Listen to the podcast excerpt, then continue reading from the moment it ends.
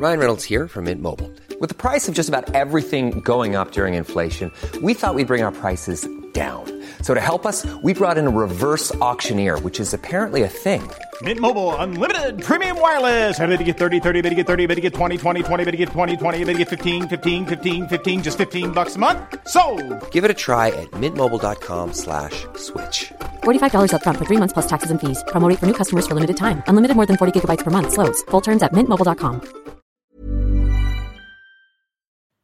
Werbung in der Man Cave. Heute mit was ganz Speziellem für Comic-Fans, denn es gibt eine neue App in Deutschland. Quasi die erste All-You-Can-Read-App auf Deutsch und das ist Swoosh. Und in Swoosh habt ihr quasi hunderte von Comics, ja, über 900 Comic-Titel vereint in einer App und könnt jederzeit darauf zugreifen. Jetzt werdet ihr sagen, was sind es denn für Comics? Na, es sind Comics von unter anderem Panini, ja, also die ganzen Star Wars Sachen, sehr viel von DC, Batman, Superman, Wonder Woman und so weiter und so fort. Game of Thrones, The Witcher, Cyberpunk, Avatar und noch ganz viel andere kleine und große Franchises. Und, und das finde ich halt besonders knusprig, es sind Sachen von Egmont drin. Denn Egmont, das machen, die machen diese ganzen lustigen Taschenbücher, das Mickey Mouse Magazin, Lucky Luke, also ganz viele Sachen aus der Kindheit, die wir auf jeden Fall kennen und damals geliebt haben, gibt's quasi jetzt alle zusammen. Ihr müsst euch nicht mehr diese, ne, ihr kennt das noch von lustigen Taschenbüchern früher, dieses, ich will die ganze Rückenwand haben und dann hat man da tausende von lustigen Taschenbüchern gehabt, damit man irgendwie dieses Rückenmotiv aneinander stellen konnte. Das braucht ihr jetzt zwingend nicht mehr, ja, das braucht ihr nicht mehr in eurem Wohnzimmer mit äh, Ende 30, sondern es reicht im Hosentaschenformat und deswegen kann ich euch Swoosh wirklich sehr, sehr, sehr empfehlen, wenn ihr sagt, ey, ich habe einfach Bock wieder Comics zu lesen auf meinem Tablet, auf meinem, auf meinem Smartphone. Ladet euch die App runter und macht es einfach. Es ist wirklich, äh, spielen einfach. Ich habe selber auf dem Handy und ich finde es wirklich, ich finde wirklich super, weil ich so selten Comics in die Hand nehme, aber das finde ich einfach richtig, richtig nice. Wenn ihr jetzt sagt, ich bin interessiert, dann schaut auf jeden Fall bald rein, denn es gibt jetzt gerade noch ein Angebot, das gilt bis Ende September bei denen auf der Seite. Da kriegt ihr quasi drei Monate zum Preis vom einen, nämlich für 9,99 Euro. Danach kostet es regulär 9,99 Euro. Oder es gibt auch noch ein Jahresabo, das kostet 99,99. Das ist auch ganz nice. Schaut gerne mal vorbei auf swoosh.de slash mancave. Ich find's mega. Ich habe selber auf dem Handy drauf. Hab richtig, richtig Bock drauf, mal wieder ab und zu mal einen kleinen Comic zu lesen. Und hey, äh, vielleicht habt ihr einfach mal wieder Lust, euch in alte Geschichten aus Entenhausen, aus der Kindheit zu begeben. So, das war's auch schon von mir. Jetzt geht's weiter mit der Man Cave. Tschüssi. Meine lieben Hörer von die Man Cave, hier ist Maxe, gleich gibt's eine neue Folge, aber vorher kommt noch ein kleiner Verbraucherhinweis. Dafür habe ich extra eine coole Melodie eingesungen. Viel Spaß. Ja, und damit heiße ich euch herzlich willkommen in der Werbung. Mein Name ist Max Nikolas Maria von Nachtsalm und heute dreht sich in der Werbung alles um Vodafone. Genauer gesagt um das Vodafone Giga Cable Max.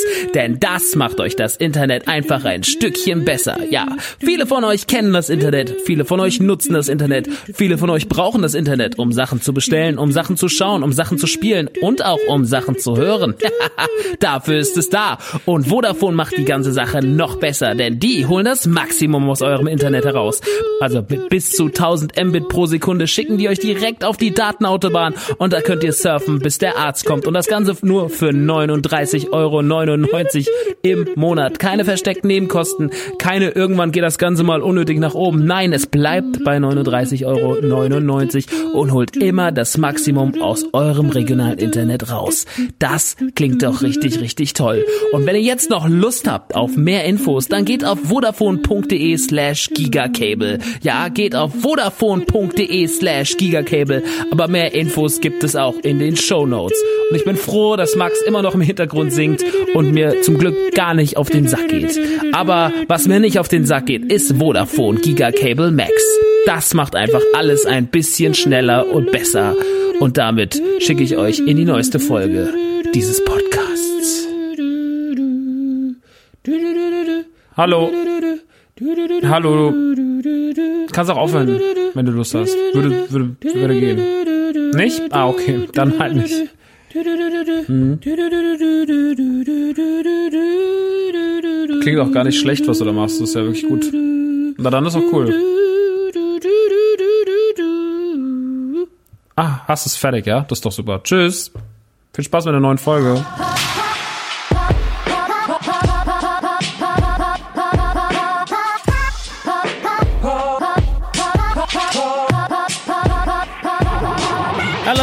Herzlich willkommen in der neuen Folge von The Man Cave. Es geht heute um Two Point Hospital, Pokémon Mystery Dungeon, Retter Team DX, Poi, Onward und I'm Not Okay With This.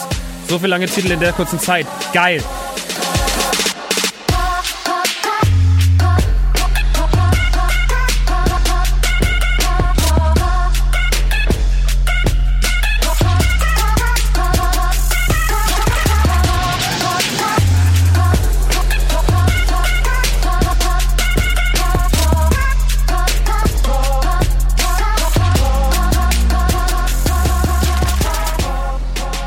Tatütata, der Max ist da. Herzlich willkommen in der neuen Folge von Die Man Cave. Ausgabe 20, Leute. In zwei Monaten sind wir schon ein Jahr alt. Ein Jahr Die Man Cave. Ist es nicht was? Da siehst du was. Wunderschön. Ich freue mich sehr. Ich bin froh, dass ihr alle da seid und äh, heiße euch herzlich willkommen. Wir haben heute ganz viel kleine, schöne Themen in der Sendung. Wir reden heute über den neuen Kinofilm von Pixar Onboard ganz kurz. Dann reden wir nochmal ganz kurz über die Netflix-Serie I'm Not Okay With This. Da gibt's gerade die erste Staffel seit einigen Wochen. Two Point Hospital ist draußen äh, für Konsolen. Pokémon Mystery Dungeon Retter Team DX kam letzte Woche für die Switch. Äh, außerdem reden wir noch über ein Spiel namens Poi. Das hat schon drei Jahre auf dem Buckel. Das habe ich aber jetzt erst für mich entdeckt. Und da wollte ich nochmal ganz kurz darauf hinweisen. Ähm, und wir reden so ein bisschen boah, über Allgemeines wir reden nicht über den Coronavirus, weil ich aktuell nichts mehr dazu zu sagen habe. Wir haben bei der neuen Folge Autokino schon ein bisschen, bisschen was gesagt. Ich sage nur das, was ich auch da gesagt habe. Lest euch rein, bewahrt die Ruhe und werdet nicht dumm. Weil das machen gerade sehr, sehr viele Leute, die werden gerade dumm. Und äh, ich finde alles, was damit zusammenhängt, sehr anstrengend. Äh, ich werde die ganze Zeit schon angeschrieben, ob jetzt die Tour ausfällt, ob die Gamescom ausfällt, ob das ausfällt. Ich weiß es nicht. Ich bin aktuell nur in Sorge, dass vielleicht Ende April in Disneyland das Problem herrschen könnte, wenn ich nach Disneyland Paris fahren möchte, wie in der letzten Ausgabe ja schon angekündigt, dass eventuell da die Tore, die Tore zu sind. Ähm, aber ich gehe jetzt mal einfach nicht vom Schlimmsten aus. Es ist gerade einfach natürlich ein bisschen schwierig, aber das ist jetzt so, das überstehen wir auch. Und ähm, es ist erstmal immer noch nur eine Grippe, ne? Nicht vergessen, Leute. Und ja, ich habe mich da sehr lange drin eingelesen und äh, ich habe da auch Respekt vor, aber halt auf einem gesunden Level, ne? Und das sollte man, das sollte man einigermaßen beachten. Nun gut. Wollen wir gar nicht lange rummachen. Ich bedanke mich nochmal für das Feedback zur letzten Folge. Das war äh, sehr, sehr, sehr, sehr schön. Ich habe viele Leute gehabt, die mir geschrieben haben, ey, ich äh, würde ganz gerne jetzt sofort dahin fahren oder ich habe das jetzt mit meiner Frau gebucht oder ich fahre da bald hin. Also es sind schon einige unter euch gewesen, die richtig Bock auf Disneyland jetzt haben und auch schon ein paar, die deswegen Disneyland äh, Paris oder Orlando gebucht haben. Das ehrt mich natürlich und äh, zeigt, was ich doch für ein großartiger Influencer bin, wenn Leute aufgrund meines Wortes und meiner Leidenschaft fürs Thema in fucking Vergnügungspark fahren, der nicht gerade günstig ist. Aber ich lieb's ganz doll und für mich ist Disneyland das Größte. Ein Freund von mir ist auch gerade da, der Conny mit seinem Freund, dem Daniel, dem Stenger, sind zwei sehr gute Freunde von mir. Und ähm, der Stenger hat das dem Conny zum Geburtstag geschenkt. Und der Conny schickt mir die ganze Zeit nur Bilder, wie sehr er es liebt. Und das lieb ich auch. Und ähm, ich kann mich manchmal nicht so mit Leuten freuen, aber ich freue mich gerade krass mit dem Conny. Also ich bin wie als wäre ich selber da und habe die ganze Zeit die Gensis. Immer wenn er ein Bild schickt, habe ich Gänsehaut und denke mir so, nice. Oh, wie schön. Der Geile das liebe ich schon ein bisschen sehr. Deswegen ähm, freuen wir uns natürlich alle schön mit dem Conny. Gut, mh, mm, es ist ja noch gerade so ein bisschen nicht hundertprozentig die Saison losgegangen. Äh, deswegen will ich heute nochmal eher kleinere Titel anschneiden. Ähm, ich habe ja schon gesagt, ich habe heute nochmal einen Film und eine Serie mitgebracht tatsächlich. Ich habe zwei aktuelle Spiele mitgebracht und ein Spiel war schon länger draußen, das was ich aber nicht auf dem Schirm hatte. Ähm, dann geht's ja jetzt quasi los, wenn die Ausgabe hier draußen ist, erscheint am gleichen Tag das neue Ori and the Will of the Wisps, heißt das, glaube ich, der Untertitel, ne? Ähm, dann erscheint nächste Woche Doom Eternal, es erscheint Animal Crossing, New Horizon, am 20. März erscheinen die beiden und dann am 10. April erscheint das neue Final Fantasy VII Remake, von dem es eine Demo gibt auf der PlayStation 4. Es ist ja erstmal ein Jahr exklusiv auf der PlayStation 4. Und was soll ich sagen, dieses Spiel ist der absolute Wahnsinn. Es sieht extrem gut aus. Die Demo spielt sich zuckersüß. Ähm, es hat ein geiles Kampfsystem, es ist modern, es sieht krass gut aus, hat einen geilen Soundtrack. Und selbst ich als nicht der größte Final Fantasy VII Fan, einfach weil das jetzt meiner Jugend nicht so eine Rolle gespielt hat, wie jetzt zum Beispiel Resident Evil oder Ocarina of Time, ähm, muss sagen, wow, ich bin ganz schön hyped inzwischen. Der Hype-Train ist tutu eingefahren und hat richtig Bock. Naja, so viel dazu. Kommen wir aber nun mal zu Games. Und bevor ich gleich äh, mit den neuen Sachen anfange, die ich hier aufgelistet habe, möchte ich erstmal noch ein Spiel kurz erwähnen, weil ich das am Wochenende auf 100% gebracht habe. Nicht in den Gamerscore, aber zumindest was alle Aufgaben innerhalb des Spiels angeht. Und das ist Journey to a Savage Planet. Das habe ich vor zwei Ausgaben in Folge 18 erwähnt und habe es damals schon sehr, sehr gelobt. Und ich möchte an dieser Stelle nochmal wirklich ähm, unterstreichen, Journey to a Savage Planet ist eines meiner absoluten Lieblingsspiele der letzten Zeit. Das hat so viel Bock gemacht. Diese Mischung aus Erkunden, aus diesem, aus dieser bunten, schönen Welt, das Leveldesign, das Design der Figuren, ähm, die ganze Inszenierung, der Humor und dieses Metroid Prime-Element da drin, das ist wirklich ein saugutes Spiel. So habe ich mir immer so ein Planetenerkundungsspiel gewünscht und ähm, Journey to Savage Planet hat seinen äh, Job mit Auszeichnung gut gemacht, will ich mal sagen, mit Auszeichnung. Deswegen ähm, ja, Shoutouts an Shoutouts an äh, Journey to Savage Planet ist nicht so teuer, empfehle ich allen wirklich. Geht zur PlayStation und für Xbox und das sollte man gespielt haben. Wahrscheinlich gibt es auch auf Steam, aber mit PC, ihr wisst. Aber äh, es würde mich wundern, wenn es das da nicht gäbe. Deswegen checkt das auf jeden Fall aus. Das ist ein großartiger First-Person-Shooter, der extrem viel Spaß macht. Und noch nicht so schwer ist. So. Mh. Mm. Fangen wir mit einem Spiel an oder fangen wir mit einer Serie an oder fangen wir mit einer Spiel an? Ach, wir machen jetzt erstmal einen Jingle. Jingle! Also, was ich mich die ganze Zeit schon frage, Herr von und zu Münchhausen. Ja, was fragen Sie sich denn? Was fragen Sie sich denn? Ich frag mich, wie das Spiel ist. Ja, das wird er uns schon gleich sagen, der Fette. Jawohl. Oh, gut, fangen wir mit einem Spiel an. Äh, fangen wir mit einem mit einer Aufbausimulation an die seit einigen Tagen erhältlich ist für PC oder für PC schon länger, aber jetzt auch für Konsolen, für die Switch, für die Xbox One und für die PlayStation 4. Die Rede ist von Two Point Hospital. Two Point Hospital ist der geistige Nachfolger von Theme Hospital, was es damals für PC und PlayStation 1 gab Vielleicht auch fürs Saturn, ich weiß es gerade nicht. Auf jeden Fall gab es in den 90ern mal ein Spiel namens Theme Hospital, was wie Theme Park funktioniert hat. Eine Mischung aus Wirtschaftssimulator und Aufbausimulation. Und ihr müsst ein Krankenhaus errichten, beziehungsweise insgesamt müsst ihr im Spiel 15 Krankenhäuser errichten. Und die sind in verschiedenen Gebieten. Und ähm, natürlich müsst ihr dabei nicht nur beachten, dass ihr die Infrastruktur richtig anlegt, dass ihr je nach Anfrage der Krankheiten oder nach den Krankheitsbildern, die so auftauchen, die richtigen Behandlungsmethoden anwendet, dass ihr ähm, alle Räume ordentlich mit Ärzten besetzt. Also ihr habt natürlich Ärzte, die Aufgaben erledigen, ihr habt Assistenten, die Sachen erledigen, erledigen. Ihr habt Krankenpfleger, die gewisse Bereiche betreuen und ihr habt natürlich auch Hausmeister, die für Ordnung sorgen. Ähm, ihr fangt damit an, im Endeffekt erstmal, geht dann erstmal schön in Pausemodus am besten und dann fangt ihr so ganz langsam an, euch hier Gedanken zu machen.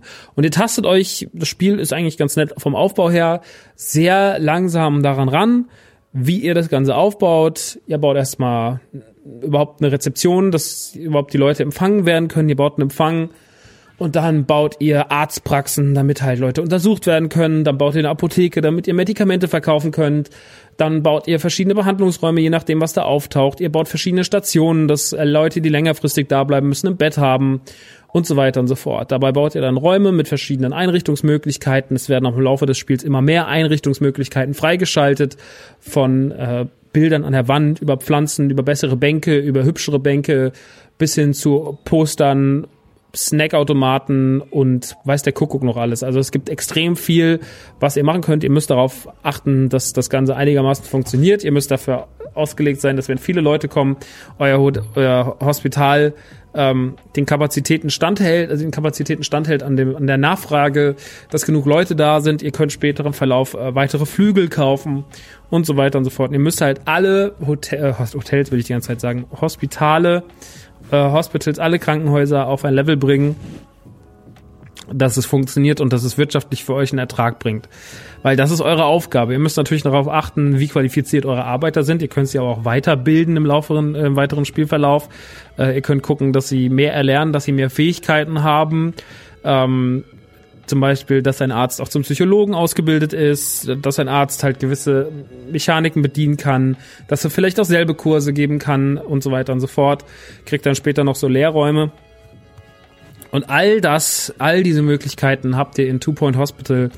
Und äh, ja, das ist alles sehr, sehr süß. Das ist alles sehr charmant. Das ist alles auf einem normalen Level, was den Schwierigkeitsgrad angeht.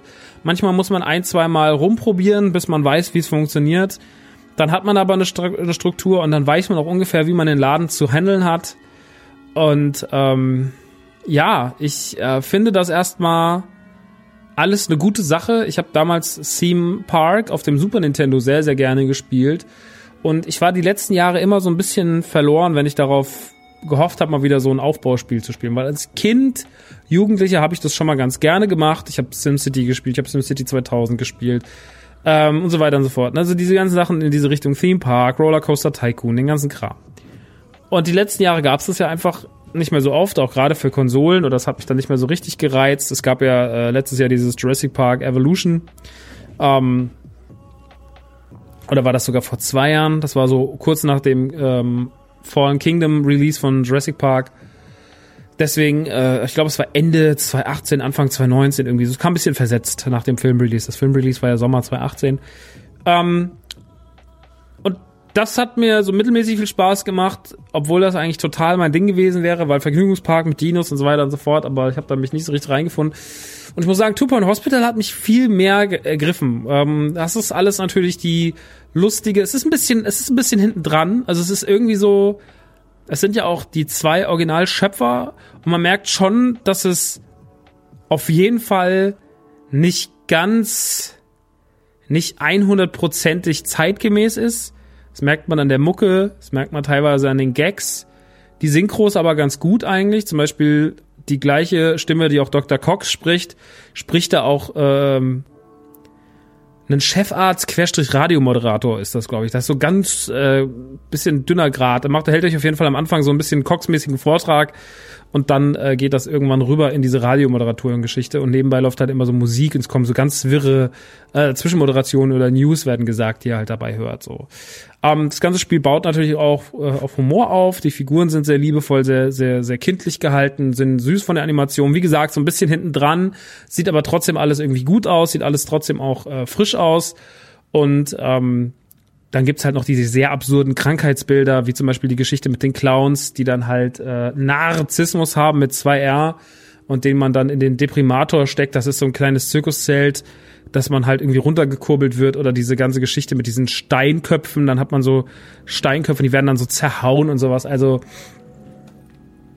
im Endeffekt eine Anspielung auf Krankheiten, die es wirklich gibt, aber halt über aufs äh, auf so ein auf so ein überzeichnetes, äh, karikatiertes Level ge gehieft.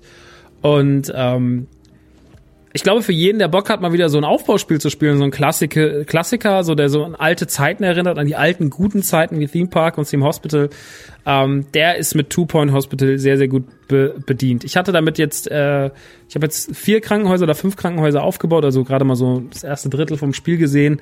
Es ändert sich aber im Laufe des Spiels nicht wirklich was. Ich habe schon mal ein bisschen vorgeskippt und habe mal ein bisschen reingeguckt. Natürlich wird's immer mehr, aber am Ende des Tages bleibt's immer schon auch ein bisschen das Ähnliche. Ihr müsst halt die drei Sterne für euer Krankenhaus einheimsen und ihr müsst halt gucken, wie geht's euren Angestellten, wie geht's euren Patienten, wie viele Patienten sterben, sind die Toiletten gepflegt, ähm, haben die einen groß genug Pausenraum? Äh, ist generell genug Platz? Gibt es genug Rezeptionen, dass nicht nur irgendwie 500 Leute am Eingang anstehen bei der einen Rezeption, äh, beim einen Empfang und so weiter und so fort. Das müsst ihr alles beachten. Ich glaube, wenn man auf sowas mal wieder Bock hat, dann ist Two Point Hospital auf jeden Fall gerade die richtige Wahl. Vor allem ist es im Game Pass drin für die Xbox One. Das heißt, ihr könnt es einfach ausprobieren. Ihr zahlt kein Geld dafür. Und es sieht einfach nett aus, es spielt sich schön, es macht, es ist schnell süchtig, ihr habt irgendwie auf einmal ist es, fangt um neun Uhr an und auf einmal ist es drei Uhr nachts, also so ging es mir jetzt schon zweimal. Ähm, und ich habe mich wirklich pudelwohl damit gefühlt.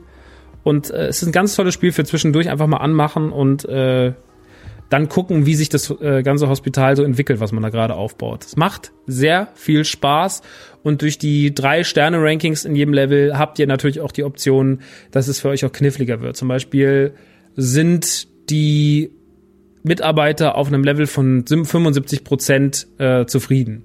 Solche Geschichten und sowas. Also da müsst ihr einfach gucken, kriegt ihr es hin, kriegt ihr einen ordentlichen Wert hin, schafft ihr, dass das alle glücklich sind in dem ganzen Ding Schafft ihr es, ein schönes Gleichgewicht zwischen Patienten und Mitarbeitern zu halten? Habt ihr Leute dabei, die nicht zu faul sind und so weiter und so fort? Also dieses Management ist sehr, sehr wichtig und ähm, ist eine ganz wichtige Spielkomponente.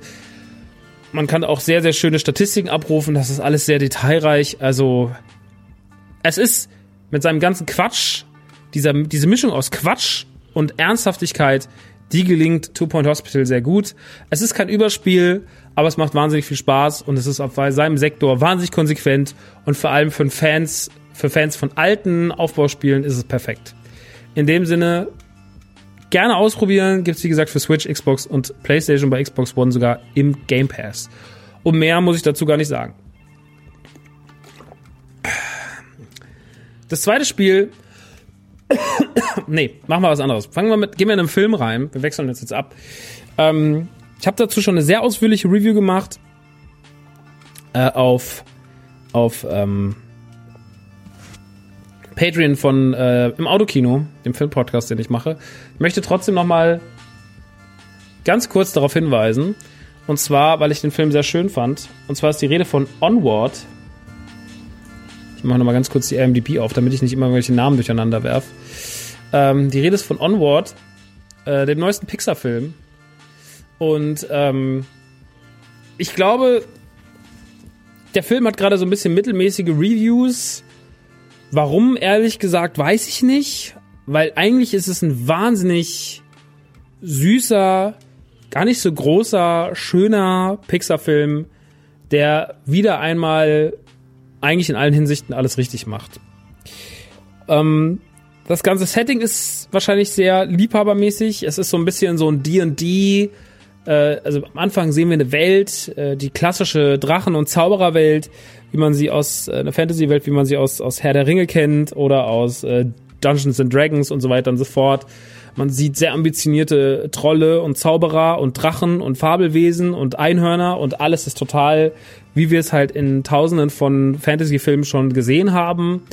Und ähm, diese ganzen Lebewesen in dieser Welt entdecken irgendwann für sich in einer Zeit ein paar hundert Jahre zurück sozusagen die Elektrizität, die Elektrizität und den technischen Fortschritt für sich und merken, dass ihre ganze, der ganze Aufwand von Kräften und so weiter und so fort überhaupt gar nicht so notwendig ist, wenn man äh, doch, ähm, wenn man doch äh, diese ganzen vereinfachten Mittel hat, die das alles einem leichter machen und auch besser machen als man selber.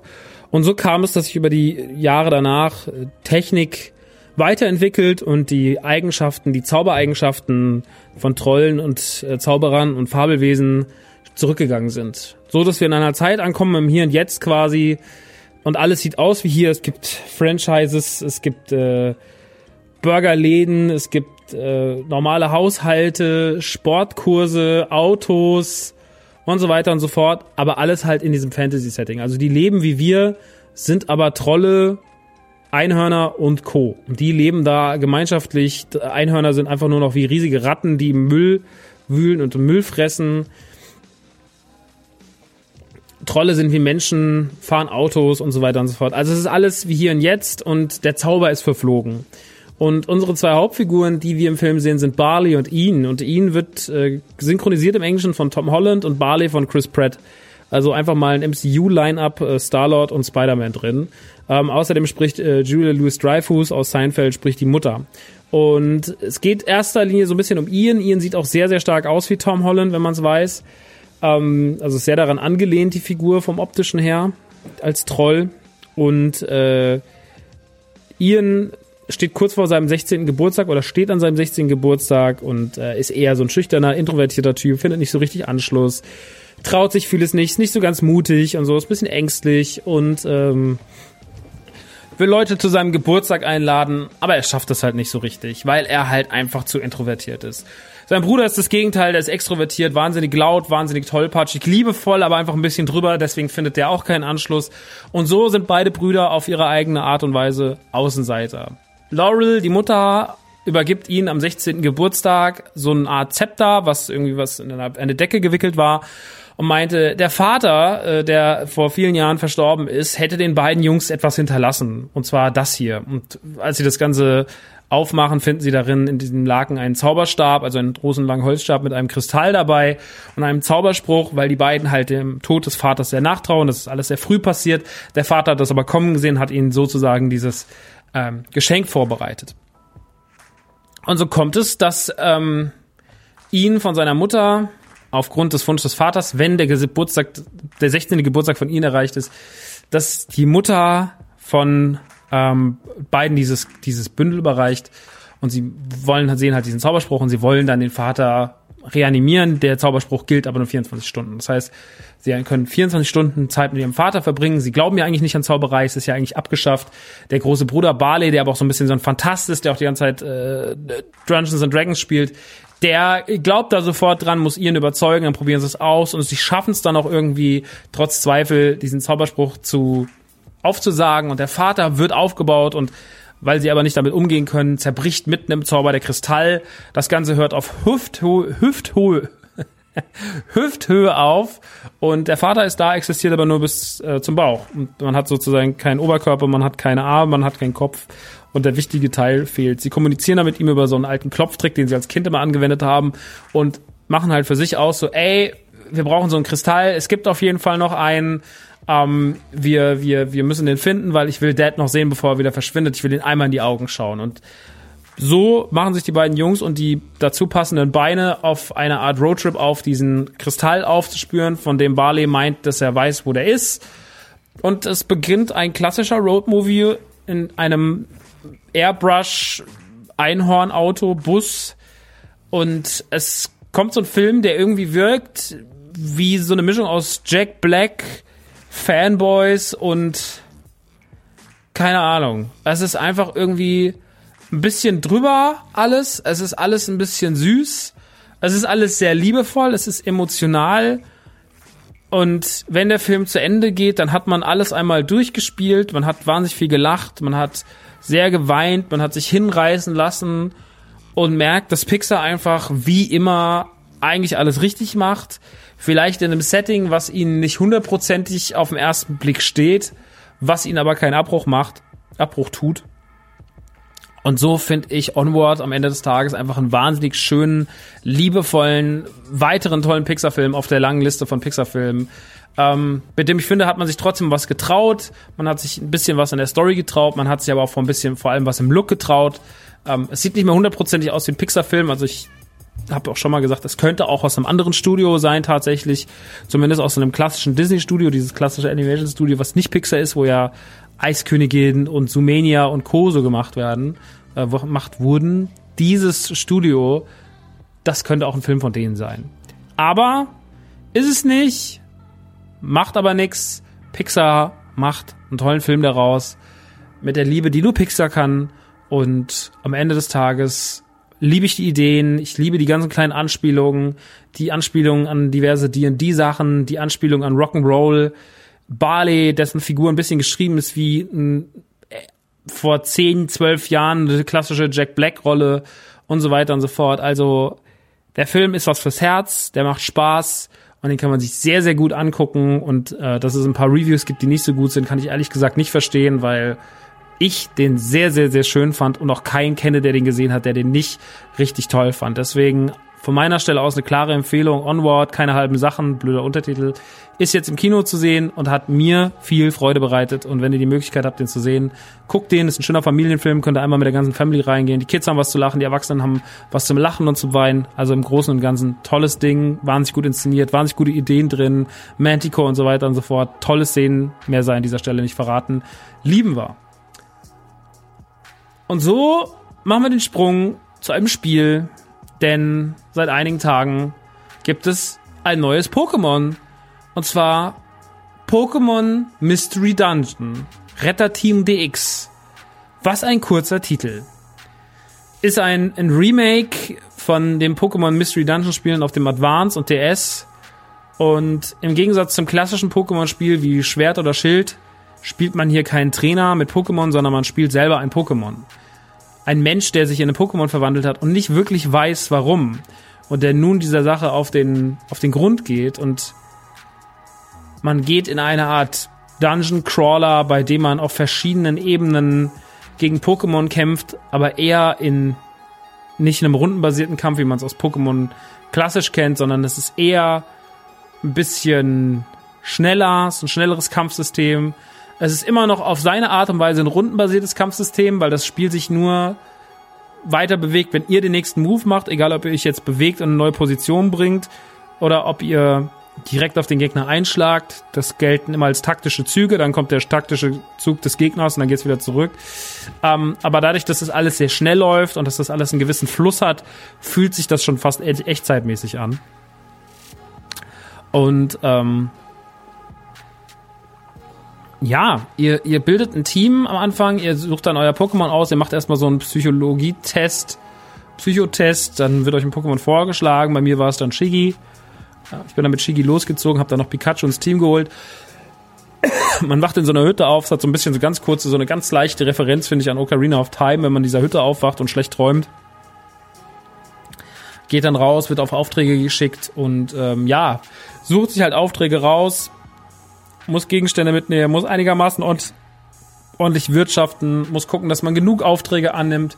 Die Dungeons werden natürlich schwerer und schwerer. Ähm, Ihr müsst die Level immer erkunden, lauft dann über die Karte, ihr seht ungefähr, was da überall lauert. Also ihr seht, rote Punkte sind eure Gegner, blaue Punkte sind Gegenstände, die ihr einsammeln könnt. Ihr solltet immer genug Gegenstände dabei haben, immer genug Bären, damit ihr halt gesund seid. Es gibt auch so eine Art Lebensanzeige, die immer dann leicht sich auf euer Magen, äh, der sich dann ein bisschen aufbraucht, wenn ihr euch bewegt, nach und nach. Und äh, wenn euer Magen leer ist, dann solltet ihr schnurstracks was essen, sonst ähm, sterben euch die Pokémon weg. Natürlich gibt's aber dazu noch eine klassische Energieanzeige und je nachdem, wie ihr im Kampf euch schlagt, danach, wenn ihr euch bewegt, äh, füllt die sich wieder auf. Ihr könnt das aber auch natürlich beschleunigen mit Bären oder auch im Kampf könnt ihr Bären einsetzen. Ja, und das Ganze ist eher tatsächlich wie ein Dungeon Crawler zu sehen, weniger wie ein klassisches Rollenspiel. Es wird natürlich auch gelevelt, es wird natürlich auch, äh, es gibt natürlich auch die Angriffe, die man aus dem Spiel kennt, aber es hat alles eine ganz andere Dynamik und ich glaube, am Ende des Tages sind die Mystery Dungeon Spiele mit ihrem eigenen Schwierigkeitsgrad, der, sag ich mal, überschaubar ist, der aber zum Ende hin natürlich noch anzieht, ähm, ist Pokémon Mystery Dungeon nicht die erste Wahl für mich, wenn es um jetzt um Dungeon Crawler geht, sondern es ist natürlich schon was für Leute mit einer ganz großen Pokémon-Liebe. Pokémon-Liebe spielt da einfach ein ganz, ganz wichtiges Thema. Ich habe ja jetzt auch zuletzt Pokémon Schwert gespielt. Ich finde, das ist für den nicht so großen Pokémon-Fan wie mich schon wesentlich zugänglicher. Das macht schon ähm, wesentlich in Anführungsstrichen mehr Spaß ähm, als jetzt als jetzt ein ähm, als Mystery Dungeon, einfach weil es anders funktioniert, weil es mehr wie das klassische Pokémon funktioniert, weil es ein, ein Sammelkämpfe, spiel, spiel dir deine, ähm, spiel dir deine Orden frei. Das ist schon das Pokémon-Prinzip, was mir persönlich sehr gut gefällt. Das Mystery Dungeon-Ding, ich bin kein großer Dungeon Crawler-Fan, hatte jetzt zuletzt sehr, sehr viel Spaß mit Children of Mortar finde den Look nicht hundertprozentig zeitgemäß. Das ist alles so ein bisschen, also die Landschaften sehen so ein bisschen aus wie ähm, in, einem, in einem Bilderbuch gemalt, aber das hat natürlich auf jeden Fall nicht die, ähm, nicht die Qualität eines Octopo Octopath Traveler zum Beispiel, was ja wirklich fantastisch aussah. Äh, das Level hat man hier nicht erreicht. Die Cell-Shading-Pokémon sehen ganz nett aus, aber auch da ein bisschen hinten dran. Man merkt schon, dass es eine Portierung ist oder eine neue Umsetzung von was ist, was es schon auf dem, auf dem äh, Handhelds gab, wie dem DS oder auf dem Advance. Ähm, auch wenn man sich hier natürlich eine neue Optik überlegt hat. Aber es ist nicht hundertprozentig die Qualität, die ein Switch-Spiel 2020 haben sollte, was die Optik angeht. Und auch was die Steuerung angeht, die ist wirklich teilweise wahnsinnig hakelig und schusselig und geht manchmal ganz schön ordentlich daneben, wo ich wirklich mir gedacht habe, also für ein Pokémon-Spiel und vor allem für ein Nintendo-Spiel die ja immer so super sauber sind, ist es okay. Ich kann mir aber vorstellen, dass am Ende trotzdem für die, die richtig Bock drauf haben und die Pokémon Hardcore-Fans sind, dass die da wahnsinnig viel Spaß mit haben, dass die wahnsinnig viel Zeit reinstecken. Mich persönlich ergreift so mittelmäßig. Ich finde es aber auch auf jeden Fall nicht schlecht. Ich finde es okay bis gut. Aber ich glaube, für einen Pokémon-Fan ist es halt gut bis sehr gut. Gerade wenn man auch die Spiele früher geliebt hat oder sowas. Also man ist, ist schon mehr Nische in der Pokémon-Welt. Ähm, das macht aber auch gar nichts, weil die Pokémon-Welt so riesig ist und die Fans von Pokémon mit, ich glaube, das ist, ist nicht sogar die erfolgreichste Marke der Welt, die es gibt, irgendwie Pokémon. Ähm, also wisst ihr, selbst wenn es da nur eine Nische ist, dann findet es immer noch Millionen von Käufer. Und dafür ist es gemacht, dafür soll es sein. Äh, macht Spaß, ist nett für zwischendurch, aber das äh, Release, das ist drei Monate, vier Monate nach dem letzten Pokémon kommt und das ist jetzt, sage ich mal, so kurz bevor die großen Titel kommen, gerade kurz bevor ein Animal Crossing im Hause Nintendo ansteht, dass es da erscheint, ist halt auf jeden Fall ein Indiz dafür, dass es in der Rangwelt von Nintendo jetzt auch nicht die größte Bedeutung hat, sondern dass es einfach ein nettes kleines Pokémon-Spiel für zwischendurch ist und als sowas muss man es betrachten, als netten kleinen Pokémon Dungeon Crawler für Hardcore-Fans oder für Fans der Serie, ähm, die Lust haben, so ein bisschen sich rollenspielmäßig weiter auszutoben in der Welt von Pokémon, wenn man gerade in Schwert und Schild alles schon gemacht hat, was man machen kann. Ja, und das ist so im Groben das, was ich zu Pokémon Mystery Dungeon Retter Team DX sagen kann. Es gibt es jetzt exklusiv für die Switch seit einigen Tagen und ähm, ja, könnt ihr euch sehr gerne holen. Gibt's auch physischer Version natürlich. Also gibt's auch schön mit Hülle oder gibt's halt auch in digitaler Form.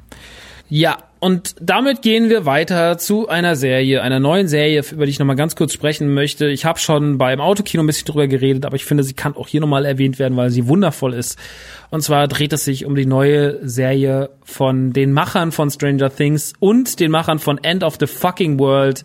Die Rede ist von I'm not okay with this. Also es ist wirklich eine, eine extrem extrem äh, krasses Mash-up aus äh, Sachen, die beliebt sind. In der Hauptrolle sind Sophia Willis und Wyatt Olive, äh, die beide in It mitgespielt haben, also in der Neuverfilmung von S, äh, also im ersten Teil vor allem, wo es um die Kids geht. Dann haben wir noch die Produzenten von Stranger Things im Boot und die Schreiber von End of the Fucking World. Und heraus kommt ein wunderschöner Cocktail in Form einer typischen kleinen, schönen Netflix-Serie. I'm not okay with this. Das Ganze fühlt sich so ein bisschen an wie Life is Strange trifft auf, auf Stranger Things, trifft auf End of the Fucking World, trifft auf äh, diverse John Hughes Filme. Irgendwo so da in der Mitte bewegt sich diese Serie. Sie spielt zwar hier und jetzt, hat trotzdem aufgrund des, des Look und Feels, das die Serie hat, ein extremes äh, 80er-Gefühl, obwohl das gar nicht so ist. Es ist aber natürlich kein schlechtes Indiz, weil sie trotzdem im Hier und Jetzt sind und iPhones und hier und da und Technik. Aber irgendwie haben sie trotzdem auch so eine leichte Zeitlosigkeit drin über gewisse Elemente, die sie ansteuern. Ähm, die Geschichte im Groben ist äh, relativ easy. Wir haben Sydney, gespielt von Sophia Lillis. Das ist das rothaarige Mädchen, das auch in It mitgespielt hat, die äh, feststellt, dass sie äh, in wütenden Momenten auf einmal sowas wie übernatürliche Kräfte entwickelt, ähm, und das immer weniger unter Kontrolle bekommt. Ähm, sie hängt ab in ihrer Außenseiterrolle mit der wunderschönen, wunderbaren äh, Dina, gespielt von Sophia Bryant, die das ganz fabelhaft macht und äh, irgendwie auf so eine gewisse Art und Weise fühlt sich Sydney auch zu Dina hingezogen. Sie kann das noch nicht so richtig zuordnen, aber irgendwas ist da. Ähm, gleichzeitig flirtet sie mit Stanley, äh, der von Wyatt Olive gespielt wird und der das großartig macht, in dem sich jeder sofort äh, sofort verliebt äh, in der in der in der Serie, ähm, der so ein bisschen so ein Außenseiter-Typen spielt. Ähm, auch da sind viele Zitate versteckt in seiner Person, ähm, dass dieses ganze weirde, dieses weirde Denken was schon fast leichte Napoleon Dynamite Ansätze drin hat, aber dann auch dieses Selbstbewusstsein und dieses sich cool und schön finden, wie man es aus vielen Serien kennt und Filmen kennt. Ähm, das macht sehr, sehr viel Spaß, ihm dabei zuzusehen. Und er ist äh, auf jeden Fall, Sydney ist sein Love Interest, aber sie ist halt so ein bisschen hin und her gerissen. Sie findet Stanley irgendwie okay, findet aber auch irgendwie blöd, hat irgendwie leichte Tendenzen zu Dina, die hängt aber die ganze Zeit mit ihrem blöden Freund ab, mit dem blöden, heißt er Brad? Brad Lewis, ja, Brad Lewis müsste das sein. Brad Lewis äh, ist so ein typischer College Boy, äh, Anführungsstrichen Schönling, der in der Footballmannschaft spielt und ähm, die, der mit Dina rummacht und äh, zusammen ist, gleichzeitig aber auch sich nicht ganz fair gegenüber Dina verhält. Im Laufe der Sendung kommen noch Sachen raus und Sydney kann ihren, ihre Wut immer weniger kontrollieren und vertraut sich so ein bisschen Stanley an. Und darum dreht sich eigentlich die erste Staffel von I'm Not Okay With This. Am Anfang sieht man immer eine Szene von jeder Folge, wo Sydney die Straße runterrennt mit blutverschmiertem Gesicht, sieht aus wie ein Carrie und man weiß nicht so richtig, was da passiert ist. Und natürlich wird das dann in der letzten Folge aufgelöst. Und eigentlich, wenn die Sendung gerade richtig losgeht, dann ist äh, Pause und alle sind so, oh nein, ich will mehr Staffeln, bitte, bitte, bitte macht es weiter. Ähm, und ich glaube, die zweite Staffel ist noch nicht hundertprozentig announced, aber so wie Netflix gerade von dieser Serie spricht und wie hoch sie auch im Ranking ist bei Netflix und äh, wie viel damit beworben wird und wie sie auch auf dem Social Media von Netflix genutzt wird, müssen wir uns, glaube ich, um die zweite Staffel überhaupt keine Sorgen machen. Ich glaube, da äh, ich glaube, da kommt viel, viel, viel, viel, viel, viel Gutes auf uns zu.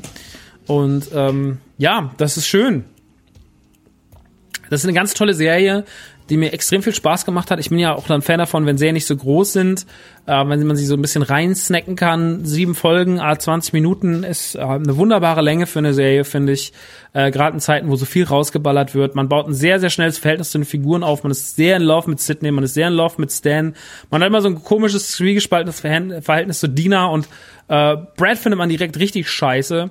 Ähm, sehr, sehr schräg geschrieben, sehr, sehr schön geschrieben, wahnsinnig toll inszeniert von den Bildern her, geiler Soundtrack, viele großartige, kultige Momente und dann auch noch ganz viel äh, Szenen drin, die Zitate sind, äh, egal ob das jetzt S ist, ob das äh, vor allem Breakfast Club kriegt ein riesengroßes Zitat, meiner Meinung nach, in der Folge 5, ein bisschen Stand By Me, ein bisschen, He ein bisschen Heathers, äh, 16 Candles gibt's auf jeden Fall auch ein Zitat, ähm, ich habe ja schon Carrie erwähnt, und ähm, generell so auch diese ganze Geschichte, dass man VHS-Kassetten und sowas aufgreift. Also es gibt sehr schöne kleine Zitate da drin. Es gibt Momente, die sich einprägen. Ähm, ich mag den Umgang mit diesem College-Thema eh immer. Ich finde das auch geil, dass die ganze Sache sich so ein bisschen Life is Strange-mäßig anfühlt. Ich meine, Life is Strange geht es im Endeffekt auch um Max, die nicht so richtig weiß, wohin mit ihrer, mit ihren Gefühlen und mit ihrer Kontrolle über das. Und äh, das macht Spaß und das ist schön und deswegen ähm, habe ich sehr sehr, sehr, sehr, sehr viel Liebe für I'm Not Okay With This und hoffe auf eine baldige zweite Staffel, weil die Staffel hier hat sehr viel Spaß gemacht. Und für jeden, für den es gut klingt, der Spaß mit End of the Fucking World hatte, der Spaß mit It hatte, für Spaß mit Stranger Things hatte, der dieses leicht Mystery mit Dramedy Elementen, der mal lachen will, der sich aber auch aufregen will, der so eine leichte, so einen leichten 80s Vibe haben will, ohne dass die Serie in den 80ern spielt, der äh, ist mit I'm Not Okay With This sehr, sehr, sehr, sehr gut bedient. Und äh, deswegen, das möchte ich an dieser Stelle nochmal sehr empfehlen. Die Serie gibt's jetzt auf Netflix und darf geschaut werden mit sieben kleinen Folgen, a 20 Minuten ungefähr. Eine Folge geht ein bisschen länger. Aber ansonsten hält sich das alles doch sehr im Rahmen. Und das wären meine Worte zu I'm Not Okay With This. Und dann kommen wir eigentlich auch schon zum letzten Spiel in unserer Liste heute, und zwar Poi. Poi ist ein Spiel, was ich schon länger auf meiner Festplatte auf der Xbox habe. Das habe ich irgendwann für vier Euro gekauft. Und ich habe das ganz lange ignoriert, weil ich finde, dass das Cover so unheimlich hässlich auf der Switch war. Hab's dann einfach äh, komplett ignoriert. Ähm, hab dann aber immer gehört, man, Poi ist eigentlich richtig süß und vor allem ist es eigentlich auch ein schönes Spiel für Mario 64 Fans. Weil ich meine, es kann nicht jedes Jahr Mario Galaxy erscheinen, das ist uns klar. Äh, aber man lächt sich ja schon so ein bisschen immer nach Spielen, die so ein bisschen Zitat sind an die N64-Ära oder so ein bisschen dieses Spiel aufgreifen, äh, dieses Spielprinzip aufgreifen, was Banjo-Kazooie, Donkey Kong 64, Mario 64, äh, Conker und so weiter und so fort etabliert haben. So dieses große Level, mehrere Aufgaben drin und so weiter und so fort. Ein Plattformer in 3D. Und Poi ist tatsächlich ein wunderschönes Spiel, was auch in so eine Richtung geht, auch wenn es gar nicht so eine große Geschichte erzählt, auch wenn es gar nicht so einen riesigen, riesigen Umfang hat. Es geht im Endeffekt zwei Geschwister, äh, man kann die Figuren auswählen, mit wem man zockt, die auf so einem Luftschiff mit so einem Professor sind und die verschiedene Planeten ansteuern und dann dort halt äh, verschiedene Ringe finden sollen. Für jeden Ring muss eine Aufgabe erledigt werden. Je nachdem, welchen Ring ihr am Anfang auswählt, äh, ändert sich auch das Leveldesign. Also es ist ein ganz klares Zitat ähm, oder nicht das Leveldesign, aber es gehen dann bestimmte Bereiche auf oder es sind dann bestimmte Bereiche zu oder so. Ähm, also da ist ganz klar die Linie zu erkennen, die auch Mario 64 angesteuert hat. Auch gewisse Jump-Passagen, es gibt so Herausforderungslevel und sowas, die sind auch sehr Mario 64 lastig. Ähm, es ist natürlich nicht ganz so fein wie Mario 64, es sieht nicht ganz natürlich so polished aus wie ein Nintendo-Spiel. Äh, also das ist natürlich alles ähm, nicht da, weil Nintendo natürlich auf dem höchsten Level agiert, was so Spiele angeht. Aber Poi schafft es doch irgendwie eine liebevolle, klein, liebevolle kleines Zitat mit viel Eigensinn zu sein an, an diese Spiele-Ära und macht extrem viel Spaß, wenn man auf sowas einfach mal wieder Bock hatte, weil ich habe auf sowas Bock und ich finde, das gelingt den Leuten von Polykit wirklich wunder, wunder, wunderbar. Ähm, das ist wirklich nur ein ganz kleiner Tipp am Schluss. Ich gab jetzt letztens auf dem Xbox Marktplatz für vier Euro, da habe ich mir das gekauft und habe es jetzt endlich mal eingelegt und habe es überhaupt nicht bereut, hatte direkt richtig, richtig viel Spaß drin, geht auch direkt los, man ist irgendwie direkt drin und äh, mit den ganzen, wie man jumpt, wie die Aufgaben angelegt sind, sowas. Ne? Es ist wirklich sehr, sehr liebevoll, es macht auf jeden Fall Spaß und erinnert an gute N64-Zeiten auf eine kleine Art und Weise. Also es ist kein riesiges Spiel, aber wenn man das mal für fünf Euro irgendwo aufschnappt, ob das jetzt auf Steam ist oder auf Mac oder, oder auf der Playse oder auf der Xbox oder auf der Switch, der nimmt sich das mit. Für Sammler ist auch die physische Variante ganz interessant, weil die gibt's nicht so oft auf der Switch. Ähm, das ist auch auf jeden Fall immer ganz nett, die zu haben. Ich habe die noch nicht, muss mir die noch besorgen. Oder wenn einer von euch Poi verkauft für die Switch, kurz melden bei mir. Ähm, also Poi auf jeden Fall ein sehr, sehr schönes Spiel. Schreibt man PUI. Schaut einfach, wenn es es mal günstig gibt. Ist auf jeden Fall kein Fehler. Habt einfach mal einen schönen Plattformer in 3D für zwischendurch. Ja, und das wäre soweit eigentlich von mir schon alles zum Thema der neuen Ausgabe von die Man Cave, weil ihr merkt, es ist noch nicht so richtig viel los, aber ab nächste Woche, beziehungsweise ab dieser Woche, wenn dann Ori and the Will of the Wisps erscheint und dann nächste Woche Doom und Animal Crossing und dann auch noch Final Fantasy VII Remake, dann sind wir wieder picke, packe, voll. Und darauf freuen wir uns sehr. Und deswegen würde ich gar nicht so lange rummachen. Ich bedanke mich fürs Zuhören. Wenn ihr diesen Podcast mögt, wenn ihr diesen Podcast unterstützen wollt, schaut vorbei auf patreon.com slash themancave. Folgt mir auf Instagram, kommentiert unter den Bildern und äh, nutzt diese Plattform generell als Kommunikationsbasis. Oder wenn ihr Patrone seid, kommt ihr auf unseren Discord und erlebt eine wunderbare, liebevolle, kleine Community. Und jetzt schicke ich euch in den Feierabend mit dem Ende dieses Songs. Ciao.